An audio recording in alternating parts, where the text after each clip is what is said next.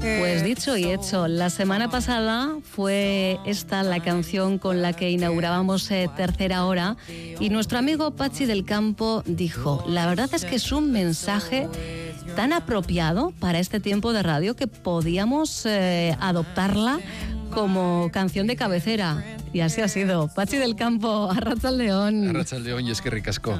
Nada, a ti, a ti por eh, darnos a, a conocer esta maravillosa voz eh, y este mensaje, porque es que es verdad que casa muy bien con los ratos que compartimos, ese slow down, ese take it easy, ese vamos a mm, tomárnoslo con tranquilidad, vamos a bajar eh, las revoluciones, ¿verdad?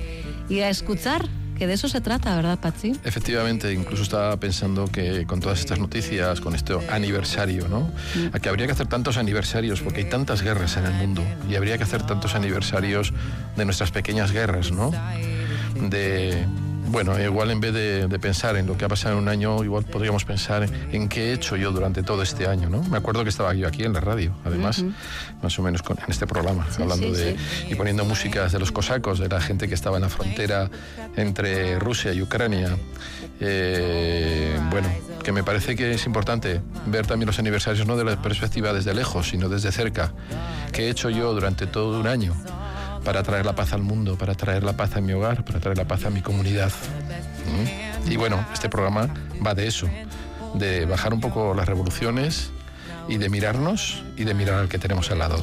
Pues hoy vamos a mirar de alguna manera directamente a los ojos a una mujer cuyo testimonio no va a dejar indiferente a nadie.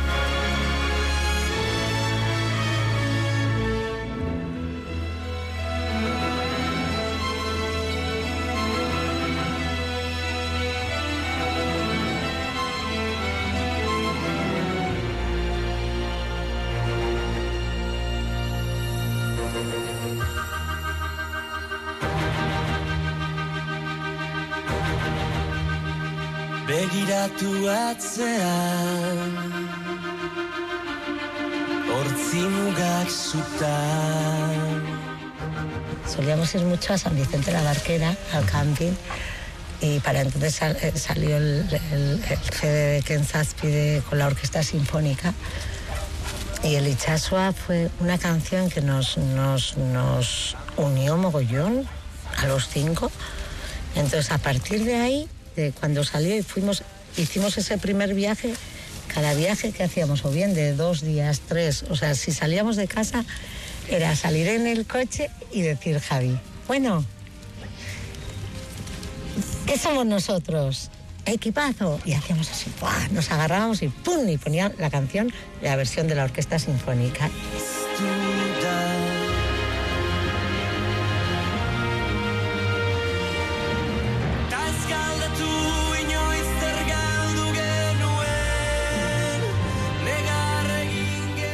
Acabáis de escuchar la voz de Elena Arizcorreta. Pachi, ella es nuestra protagonista de hoy. ¿Qué más podemos decir de Elena?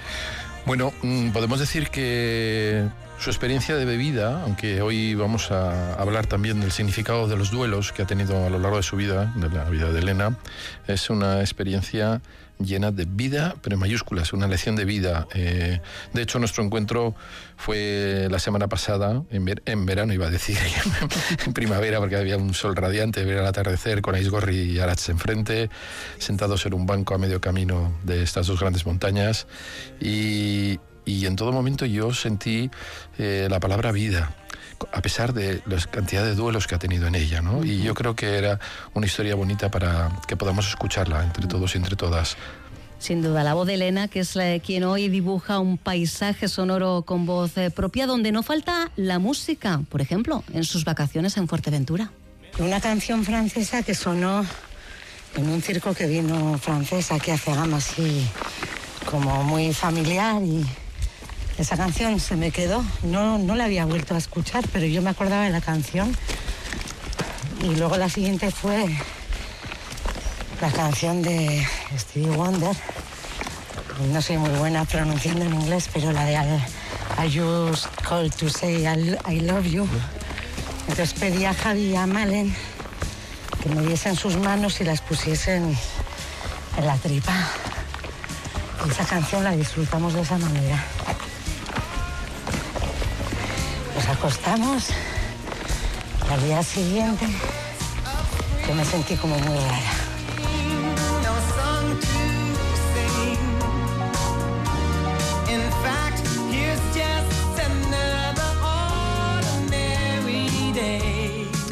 Unas vacaciones en Fuerteventura con una Elena embarazada, de ahí ese momento en el que le pide a su marido y a su hija Javi y a Malen, a quienes se menciona, que pongan sus manos sobre su barriga. No fue un viaje más, ¿verdad? No, no fue un viaje más. eh, fueron unas vacaciones eh, llenas de, mucho encuentro, pero también de mucho dolor. De hecho, la canción, eh, que bueno, ya sabéis que me gusta traducir las canciones, por, por si alguien no, no entiende el inglés, pero Es musicoterapeuta y traductor para Distrito Euskadi. no, no, no, no, pero como solo llamé No, para... es verdad que a veces eh, las cantamos sin conocer y a veces el significado, desde luego, Claro. eh, cobra otra dimensión. ¿no? Claro, y además en este momento mucho, porque ella mm, dice que se acuesta, que pone la mano en la tripa y, y luego lo que ocurre es una llamada. Y en este caso la canción dice, solo llamé para decirte te amo, solo llamé para decirte lo mucho que me importas, para decirte lo que te amo. Y lo siento en el fondo de mi corazón. Y bueno, no, este, esa noche fue mm, relativamente larga y acabó en un hospital. Mm. Pues vamos a escuchar muchos más detalles de esto que no ha hecho más que comenzar. Estamos en Fuerteventura, Elena está embarazada, se pone de parto y tiene que acudir al hospital sola porque Javi, su marido, tiene que quedarse con la niña pequeña. Con una chica maravillosa de la Cruz Roja, que siempre me acordaré de ella, que le pedí que asistiera a mi parto, porque, porque Javi no podía venir. Y llegué al hospital y ya estaba, estaba sangrando. Y eso fueron las 7 de la mañana y nació a las 7 y 25. Y en ese tiempo eh, no hubo tiempo de que viniese un gine y parí con una matrona que hoy es el día que somos súper amigas. Estamos conectadas. Y le pedí un teléfono, le dije, por favor, me des un teléfono. Quiero llamar a Javi. Le llamé a mi marido le dije, Javi, eh, Sara ha nacido. Está viva y quiero que le escuches, porque se, le vas a escuchar, porque para cuando llegue se morirá. Una pérdida contra Natura. Empezaba un duelo, un duro duelo perinatal para Elena. Efectivamente, era el comienzo de, primero, de, de esa felicidad que tenían en la, en la isla juntos, de, de saber que el parto se estaba complicando y de, y de, de alguna manera parir sola, encima, con la distancia de los tuyos, aunque, según me estaba contando, se, se sintió muy acogida por las distintas personas del hospital. Y desde luego estos duelos eh, de estos nacimientos y estas muertes prematuras son muy difíciles de asumir. Y bueno, encontró el calor, encontró el calor de las personas. Incluso hubo dos personas que hablaron en euskera, allí en Fuerteventura, que habían estado viviendo aquí en Euskadi. Y, y eso, y esas voces, ese sonidos, eh, incluso alguna medio canción que le cantaron mientras iba llegando Javi a- al encuentro, ¿no? Pues se sentía arropada. La importancia que tenemos de, de no juzgar lo que está pasando en el momento, sino simplemente de estar. De estar con las personas que en ese momento, pues imaginaros el- lo difícil que era, ¿no?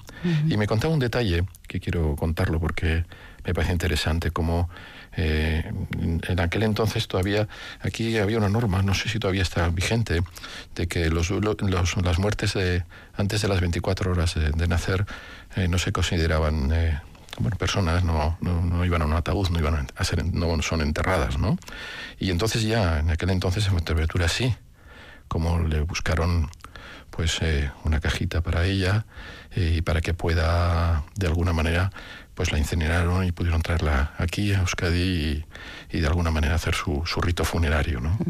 La importancia de también hacer estos ritos y de acompañar estos ritos en estos momentos de los duelos perinatales. Sin duda, quien así lo necesite, desde luego, eh, que menos, ¿no? Durante demasiado tiempo, ¿eh? el duelo perinatal ha sido un duelo eh, invisible, un duelo no reconocido. Sara nacía, fallecía poquito después. Eh, Esto ocurrió en eh, 2006. Dos años más tarde nacería Manu En 2011 lo haría Noah. Ya en 2015, Elena vuelve a sufrir una pérdida, la de su padre, que además eh, vivía con, con, ellos, con eh, Elena y con su marido Javi. Y un año más tarde es Javi, músico de vocación, muy unido a las tradiciones musicales de la Semana Santa en Cegama, quien le propone otro viaje, unas vacaciones en Andalucía. En Semana Santa, a Andalucía. Cuando nunca Javi había salido de vacaciones en Semana Santa porque tenía un compromiso bestial con la iglesia, para tocar el órgano y para dirigir el coro. Aquí se canta el, Viernes Santo una canción muy bonita, Lila Jesús, y Javi tocaba. No te puedes imaginar. Y bueno, y, y, ese año, pues en el 2016 me dijo que nos íbamos de vacaciones. Me dijo, nos vamos a ir. Pero sí, después de cantar el, el Lilda Jesús, el sábado nos vamos y nos fuimos a, al Muñeca. Estuvimos en la Alhambra, que me encantó. Estuvimos de vacaciones muy bien y yo sí le sentí como muy pausado, muy pausado. Fueron unas vacaciones así como especiales. y bueno, y volvimos el 2 de abril y el 3 eh, fuimos a ver a Silvio Rodríguez a Donosti, que Javi lloró un montón con la canción de la maza, un montón. Y volvimos y el lunes ya, pues cada uno a su trabajo, yo trabajando en el ayuntamiento de Beasain. Pasó la semana y el sábado yo me fui con mi hermana a hacer unas historias y tal. Para cuando llegué a casa eran las cuatro menos cuarto, así, Javi había preparado pescadito, comimos, nos fuimos a la siesta, dormimos un poco y de repente nos despertamos y me dice, Elena, que me ha dado algo. Yo pensaba que me estaba vacilando. ¿qué me estás diciendo? Javi, me estás vacilando, que no, que me ha dado un ictus. Le puso el nombre y todo. Guay, ahí me asusté. Javi supo lo que le estaba ocurriendo. Un ictus eh, cortó en seco la actividad de Javier Otaegui. Ictus, eso sí, del que se fue recuperando poco a poco. Fue a pasar la semana, como él decía, estoy como en el, ter en el tercer grado. Flipante. Ah, para eso, el 9 le dio el ictus y el 12 de abril le pidió a su hermano un cuaderno de estos de anillitas y un bolivic, que era su boli preferido, y empezó a escribir un diario hasta la víspera de morirse. Todos los días escribía algo. Los primeros días su letra era, yo la entiendo, pero luego es que recuperó su letra, es que, era, es que escribía súper bonito, componía y todo, ¿eh? Uh -huh.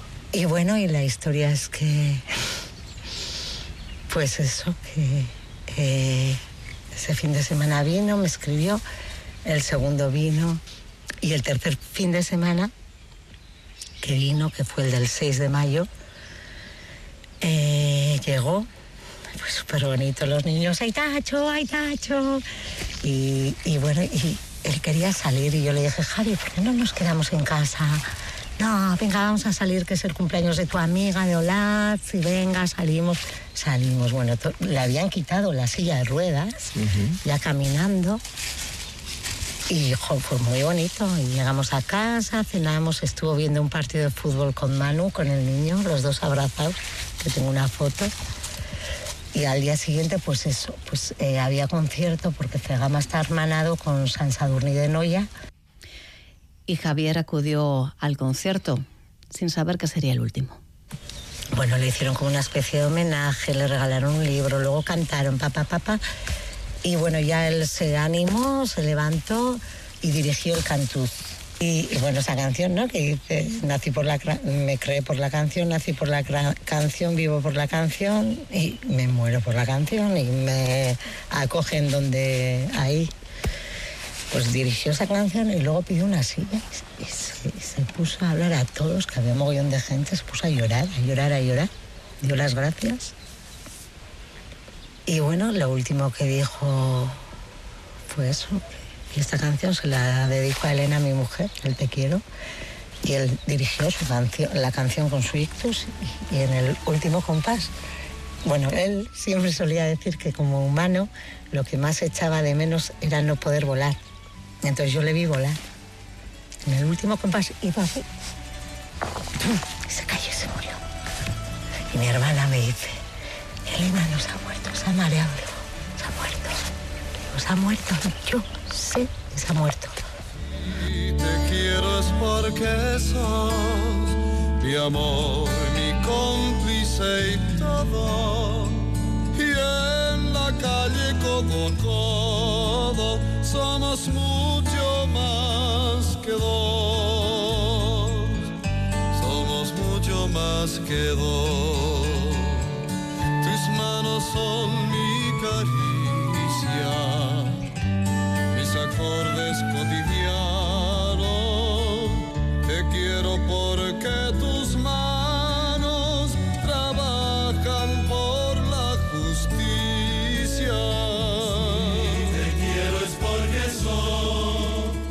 Te quiero son eh, palabras, eh, texto de Mario Benedetti.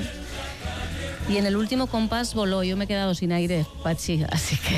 Bueno, mm, le puedo decir, estoy con alguna lagrimita en estos momentos. Además, eh, esta canción me ha acompañado en mi vida muchísimas veces.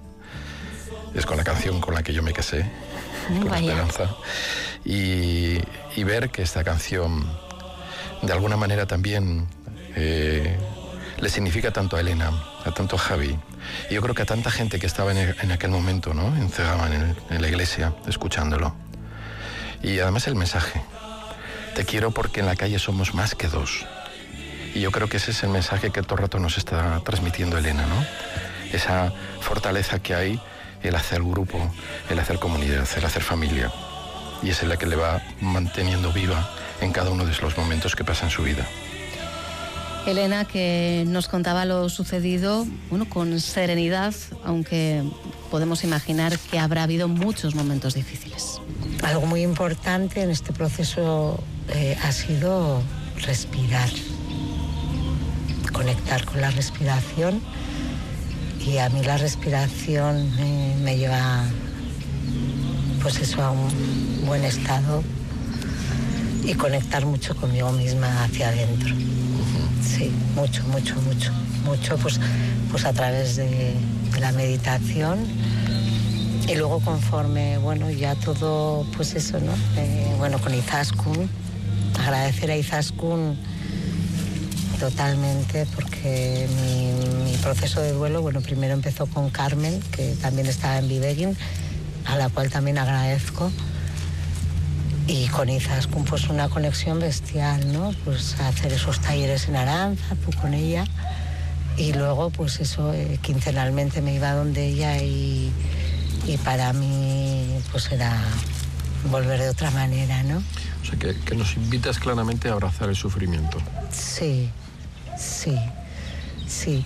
Y por ejemplo, mira, eh, una de las experiencias que, que en- enseguida me di cuenta que para mí no servía era pues el tema de, bueno, no duermes, pues tómate un lorazepam. Uf. Porque yo, por ejemplo, he sido siempre una persona que he soñado mucho y he contado mis sueños y tal. Y, y en cuanto empecé a tomar esa cosa, yo era como si dormía, pero era como un bloqueo. ¿Sabes? Como que sientes que algo. O sea, descansas, pero algo se reprime en ti y no se libera. Bueno, ella no quiso huir de- del dolor, aunque a veces también le acompañase el vacío. Cuando murió mi marido, eh, pues yo sentí, sentí un gran vacío en mí, ¿no? En este momento, por ejemplo, siento, siento de vez en cuando vacíos en mí que para mí son positivos, pero en aquel entonces el vacío, eh, pues un poco iba relacionado con partes de mí que morían, que murieron, incluso, eh, pues eso, ¿no? Amistades que teníamos en común que de repente ya sientes que no están cerca de ti y tienes que reconstruir tu puzzle.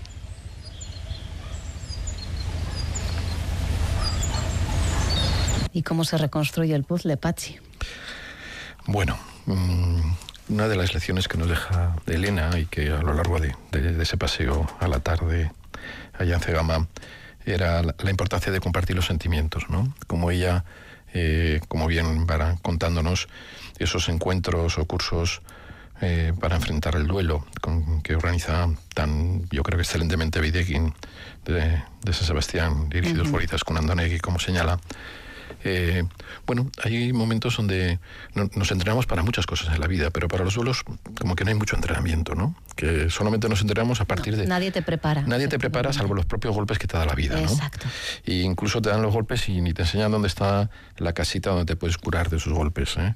Y yo creo que la manera de reconstruir un puzzle es ir contando el puzzle, ir contando las piezas. A veces las cosas son inconexas, los sentimientos no tienen sentido, pero narrándolos una y otra vez empiezas a encontrar una pieza y otra pieza. Y empiezas a encontrar sentido a la vida, a esto que tan claramente nos ha mostrado Elena, ¿no? La vida es nacer y morir. Y entre medio tenemos que aprenderla y tenemos que compartirla.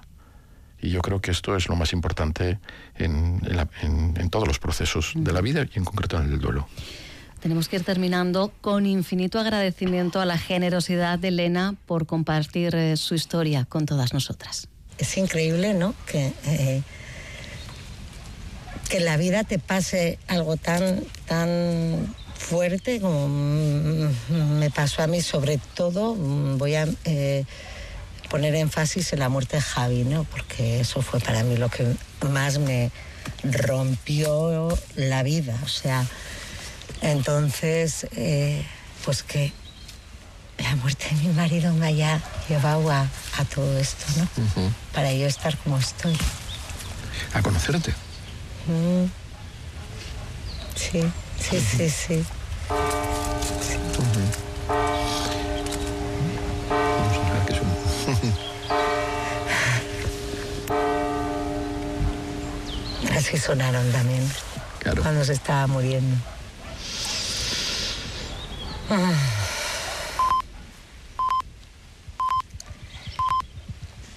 Y luego mucha conexión con la música, ¿eh?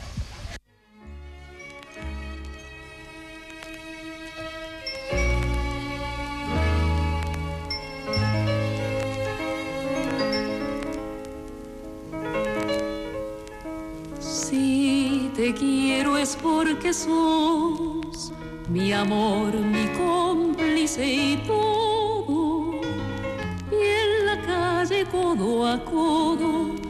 somos mucho más que dos. Enseguida disfrutamos de la voz de Nacha Guevara, pero te toca a ti, eh, Pachi, poner eh, la guinda. Eh, tú paseaste junto a Elena, además eh, no- hemos podido acompañar su testimonio de ese paisaje sonoro que a su vez también os acompañó. ¿Qué podemos decir de- después de, de escuchar parte de su relato? Bueno, eh, lo primero que, que yo he aprendido, porque casi en cada encuentro mm, y que tenemos en los jueves con las distintas personas aquí voy aprendiendo muchísimo, es la, capacidad de seguir mirando a la vida, la capacidad de seguir creyendo en las personas que tenemos al lado. Y esto es, esto es muy real en Elena. Yo en el paseo que hice ahí Monte Arriba, saludaba a todas las personas, pero con una felicidad. A todos los llamaba por su nombre, a todos les preguntaba, ¿qué tal? Sé que la mamá está en el hospital, sé que quieres que te saque el perro a pasear. Y, y esa es una manera de estar enamorado, enamorada de la vida, es compartiendo. Y desde luego los duelos creo que se llevan muchísimo mejor y que es mu- mucho más eh, reconfortante y nutritivo compartirlos. Y eso creo que Elena nos lo ha enseñado muy bien. Pues vamos a disfrutar de este Te quiero de Mario Benedetti, la canción que Javier Otaegui dedicó a su mujer, Elena Ariz Correta, y que logró mantener hasta la última nota, antes de, como nos decía ella, volar. En la voz de Nacha Guevara escuchamos este Te quiero, que te queremos mucho, Pachi, tú ya lo sabes, ¿no? Ya lo sé. Hasta Es la que semana que viene. Nos vemos la semana que viene. A disfrutar.